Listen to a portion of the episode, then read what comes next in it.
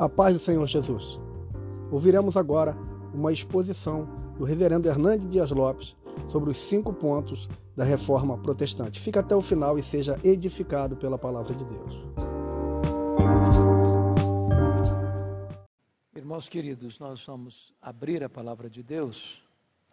Nós vamos abrir a palavra de Deus ah, em Atos dos Apóstolos, capítulo 1, verso 8. Atos 1, verso 8. Atos dos Apóstolos, capítulo 1, verso 8. Hoje eu não vou fazer uma exposição bíblica, conforme foi anunciado, eu quero tratar um pouco da questão dos pilares da reforma, mas quero conversar um pouco com vocês até esse momento da reforma. Como é que foi a história até esse momento da reforma? Então hoje nós estaríamos trazendo para você uma espécie de esboço da história do primeiro século ao décimo sexto século. Esse versículo de Atos 1,8 diz assim: Mas recebereis poder ao descer sobre vós o Espírito Santo, e sereis minhas testemunhas, tanto em Jerusalém como em toda a Judéia e Samaria e até os confins da terra. Se você percebeu, Jesus está dando não só uma palavra de ah, encorajamento para os seus discípulos, mas um esboço para eles, uma agenda de ação. Se você perceber, o livro de Atos é o livro da história da igreja. Ele não tem conclusão porque a história continua. Capítulo 1 ao capítulo 7, o evangelho está restrito a Jerusalém. A igreja está muito bem instalada em Jerusalém. Aí vem a perseguição. E como já foi lido aqui, a perseguição foi como um vento que espalhou a semente. As sementes são os próprios crentes que ao saírem, saem testemunhando, saem pregando, saem anunciando a Cristo. Já no capítulo 8, o Evangelho rompe a barreira racial e chega em Samaria. No capítulo 9, já ao registro da conversão de Saulo, o maior perseguidor da igreja, em território gentílico, em Damasco, na Síria. No capítulo 10, já temos a conversão de Cornélio, que era um gentio prosélito, em Cesareia Marítima. A partir do 11, então, o evangelho já começa a agir com grande graça e poder, já na Antioquia da Síria, que era a terceira maior cidade do mundo. E então, você vai começar a perceber, a partir do capítulo 13, as viagens missionárias de Paulo. Capítulo 13 e 14, a primeira viagem, na província da Galácia, a Galácia do Sul, em Antioquia da Piside, Cônio, Derbe Listra, nos capítulos ah, 16 e 17 e 18, a segunda viagem missionária, na província da Macedônia e da Caia, e depois no capítulo 19 e 20, a terceira viagem missionária ah, na capital da Ásia Menor, a cidade de Éfeso, de onde Paulo planta igrejas em toda a província da Ásia, como Esmirna, Pérgamo, Tiatira, Sardes, Filadélfia, Laodiceia, Colossos e Herápolis. Quando Paulo percebe que já não tem mais campo naquela região, ele então toma a decisão de ir a Roma e de Roma ir à Espanha, que era o último limite do Ocidente. Bom, vocês conhecem a história da sua prisão em Jerusalém, de como ele ficou dois anos em Cesareia preso e opta por ser julgado em Roma como cidadão romano e chega em Roma algemado mas era plano de Deus que ele fosse para lá algemado para que ele pudesse evangelizar a guarda de elite do imperador, 16 mil soldados da mais alta patente, o chamada guarda pretoriana. Pois bem, é, gostaria que vocês acompanhassem comigo então que o, o livro de Atos encerra no capítulo 28, Paulo preso em Jerusalém. Dessa prisão ele saiu, né? e ele vai fazer a quarta viagem missionária. É muito provável que ele tenha ido da Espanha, como era seu propósito. Deixou Timóteo em Éfeso, deixou Tito em Creta, passou por Nicópolis, e então acontece uma tragédia nesse interregno da primeira para a segunda prisão, que foi o incêndio de Roma. Bom, vocês sabem da história dos imperadores. Nós temos registrado na Bíblia a história de César Augusto. Quando Jesus nasceu, o governo de Roma estava sob o poder de César Augusto. quando Jesus foi crucificado. Eu estou falando do período de Tibério César. Depois vem Cláudio. Depois vem Nero, quando ele assume o governo em 10 de outubro de 54, com 17 anos de idade. Depois acontece o incêndio de Roma no dia 17 de julho do ano 64. Depois, ah, no ano 66, acontece a Guerra dos Judeus. No ano 68 acontece o suicídio de Nero. No ano 70 acontece a invasão da cidade de Jerusalém, quando há dispersão, a maior diáspora dos judeus, que acontece até 14 de maio de 1948. Nesse mesmo ano 70 acontece nas mãos de Vespasiano a inauguração do Coliseu Romano, aquele anfiteatro da morte, que numa festa de inauguração de 100 dias, mais de 10 mil crentes foram mortos com requinte de crueldade. Eles eram enrolados em peles de animais, jogados na arena para os cães morderem, para os touros pisarem, para os leões esfaimados devorarem. Então, a partir daí, meus irmãos, tudo que vai acontecendo durante praticamente quatro séculos, três séculos inteiros, perseguição crudelíssima aos cristãos. Os cristãos são crucificados, os cristãos são queimados vivos, os cristãos são mortos a paulada, os cristãos são mortos afogados, os cristãos são jogados às feras, mas diz um dos pais da igreja que o sangue dos mártires tornou-se a sementeira do evangelho. Quanto mais a igreja era perseguida, mais a igreja crescia. Então, ah, você encontra, ah, por exemplo, Domiciano, no ano 81, é o imperador que vai mandar João para a ilha de Pátimos neste asilo político, nesta colônia penal. Os imperadores que vieram depois massacraram o cristianismo.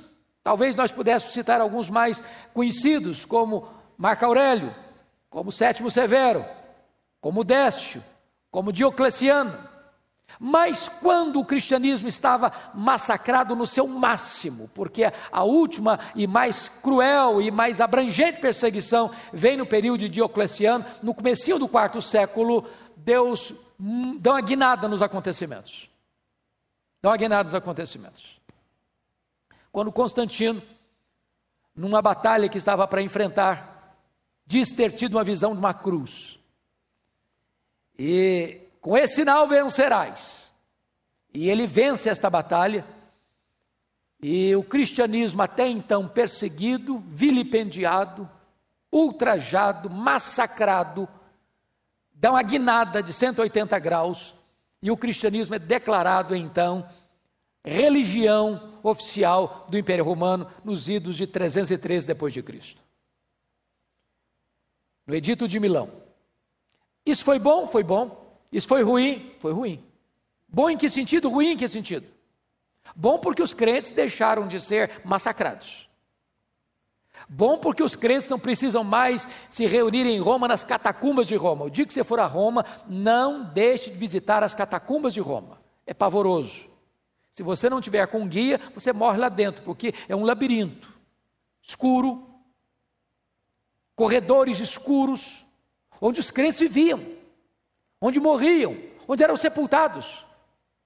Então não precisa mais disso. Seus bens confiscados são devolvidos. Eles que se reuniam escondidos agora podem se reunir publicamente. Eles que não tinham templos, agora o próprio Estado constrói templos para eles se reunirem. Bom, houve um tempo de paz, com certeza. O que foi ruim? O que foi ruim é que a porta de entrada da igreja deixou de ser a conversão para ser a conveniência. Agora, ser cristão não é mais botar a cabeça a prêmio. Agora, ser cristão é receber os aplausos do Estado. O que, que aconteceu? Pessoas aos borbotões começaram a vir para a igreja, não porque eram convertidas, mas para receberem as benesses do Estado. O que, que aconteceu? Trouxeram consigo a sua bagagem de paganismo, seu sincretismo religioso, suas crendices. E não tardou, meus irmãos, para que o cristianismo, até então puro, fosse levedado pelo fermento perigoso e mortal das heresias. Você sabe que onde a verdade é escasseada, começa também as pugnas e as disputas políticas nos corredores do poder eclesiástico. O que, que acontece? As cinco mais importantes cidades do mundo: Roma, no Ocidente, Constantinopla, no Oriente, a Alexandria, no Egito, a segunda maior cidade do mundo, a Antioquia da Síria, a terceira maior cidade do mundo, e Jerusalém, começa então uma disputa de poder. Quem é mais importante? Quem deve exercer o papel de liderança no mundo? Pois bem, deixa eu dizer algo para vocês muito importante. No ano 604, o imperador romano Focas declara o, o bispo de Roma, bispo de Roma, Gregório I, como bispo universal da igreja.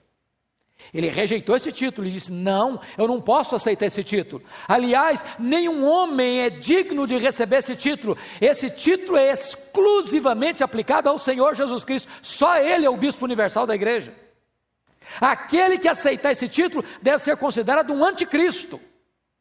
Porém, em 607, o imperador Focas nomeia Bonifácio III, agora bispo de Roma, e ele aceita o título de bispo universal da igreja e começa então, historicamente, a instituição do papado. Talvez você argumente, bom, mas eu já li em livros de história, desde a minha infância ou minha adolescência, quando passei pela escola, listas de papas desde Pedro. Como assim? Você vem me afirmar que o primeiro Papa, historicamente, aconteceu o papado em 607.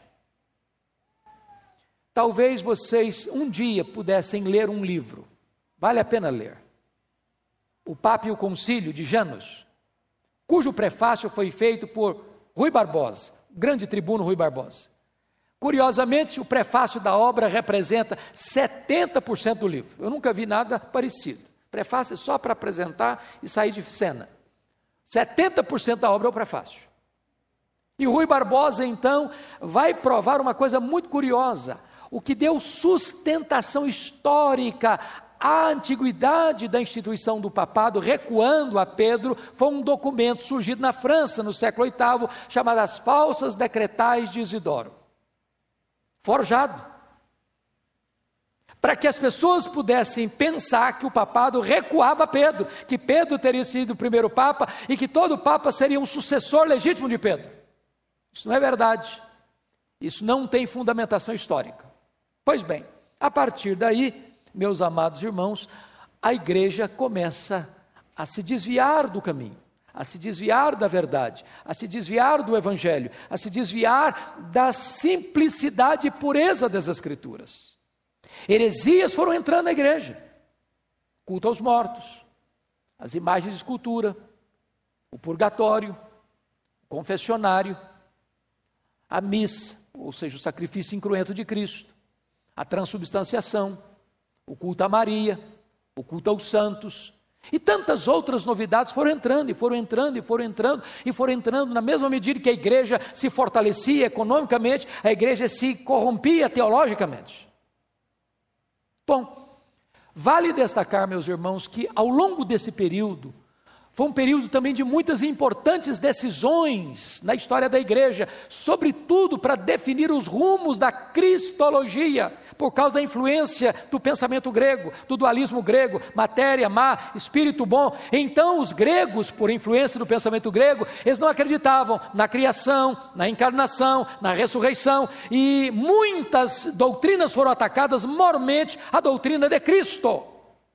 Foi por isso que, no ano 325, o próprio imperador Constantino convoca o primeiro concílio geral da igreja em Niceia para tratar desta matéria, porque lá em Alexandria, um presbítero estava ensinando uma heresia que Cristo não era coigual, coeterno e consubstancial com o Pai. Então Atanásio, o grande campeão da ortodoxia, derrota as teses de Ário nesse concílio geral em 325 e fixa com clareza este pilar do cristianismo, que Jesus Cristo é verdadeiramente Deus. Pois bem, em 381 foi necessário um outro concílio, concílio de Constantinopla. Agora, não para enfatizar a divindade de Cristo, mas para enfatizar a humanidade de Cristo. Ele é Deus, é verdade, mas ele também é homem, perfeitamente homem. Mas mais tarde, em 451, foi preciso de um outro concílio, o concílio de Calcedônia, agora para tratar da pessoa divino-humana de Cristo, da pessoa teantrópica de Cristo. Ele é homem, ele é Deus, ele é homem, mas ele é o Deus-homem numa só pessoa, duas naturezas.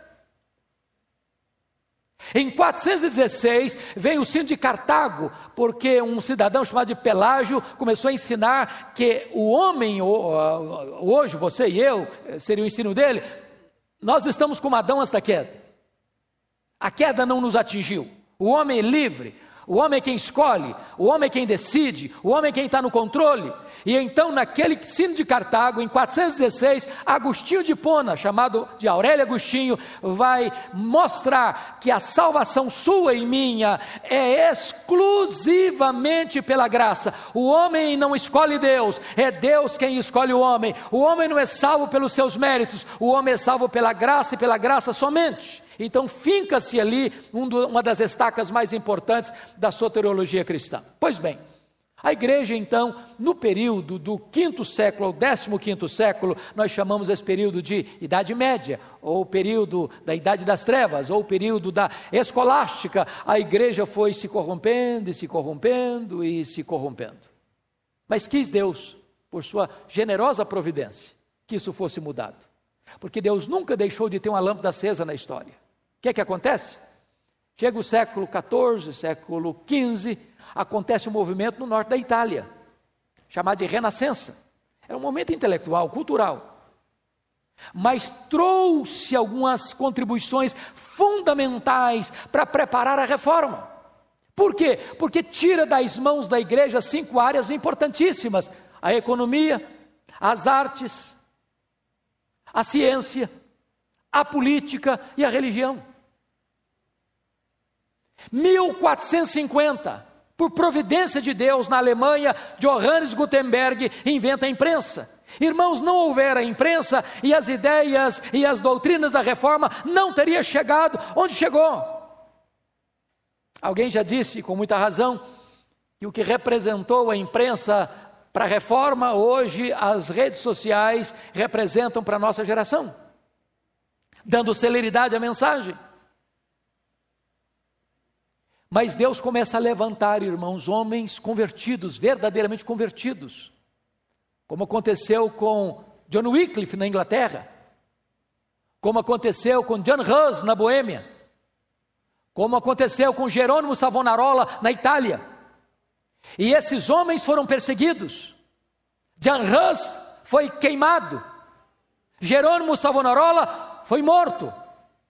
John Wycliffe foi perseguido porque estava traduzindo a Bíblia para o inglês. Ele disse: não é possível que a igreja seja impactada, seja transformada, a não ser com a palavra de Deus na mão. E ele começa a traduzir a Bíblia para o inglês. E ele foi perseguido e não conseguiu, mas os seus discípulos, os Lolardos, concluíram a tradução da Bíblia para o inglês quis a providência de Deus que um monge agustiniano, chamado Martinho Lutero, um dia tivesse uma experiência profunda com Deus.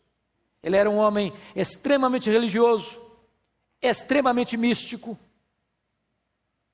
que se autoflagelava, confessava todo dia, todo santo dia, ele ia para o confessionário, gastava duas horas o confessor não aguentava mais, aquele que escutava as lorotas dele não aguentava mais. Chegou ao ponto que um dia o padre que recebia as confissões dele falou: Ô Lutero, no dia que você cometeu um pecado, vem aqui, eu não aguento mais suas lorotas.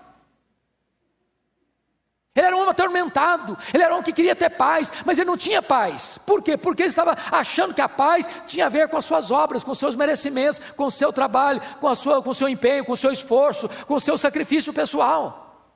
Até o dia, irmãos, que por graça de Deus. Romanos 1,17 cai nos ouvidos deste homem, desce ao coração deste homem, o justo viverá pela fé.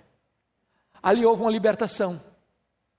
Ali o tampão foi tirado dos seus ouvidos, a venda foi tirada dos seus olhos, e ali aquele homem conhece a graça de Deus.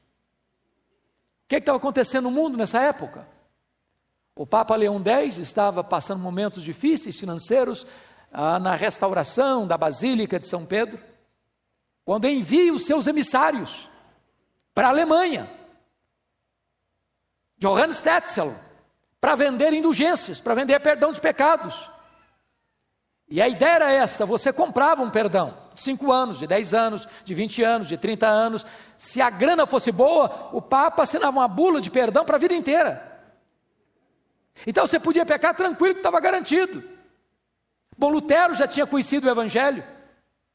E quando Johannes Tetzel foi para a Alemanha pregando que se podia comprar perdão de pecados, chamado de indulgências, ele estrategicamente, no dia 31 de outubro, por que 31 de outubro? Porque dia 1 de novembro é o chamado dia de Todos os Santos, onde o povo ia para a igreja. E o mural da igreja era, era o jornal da época. As notícias eram lidas no mural da igreja.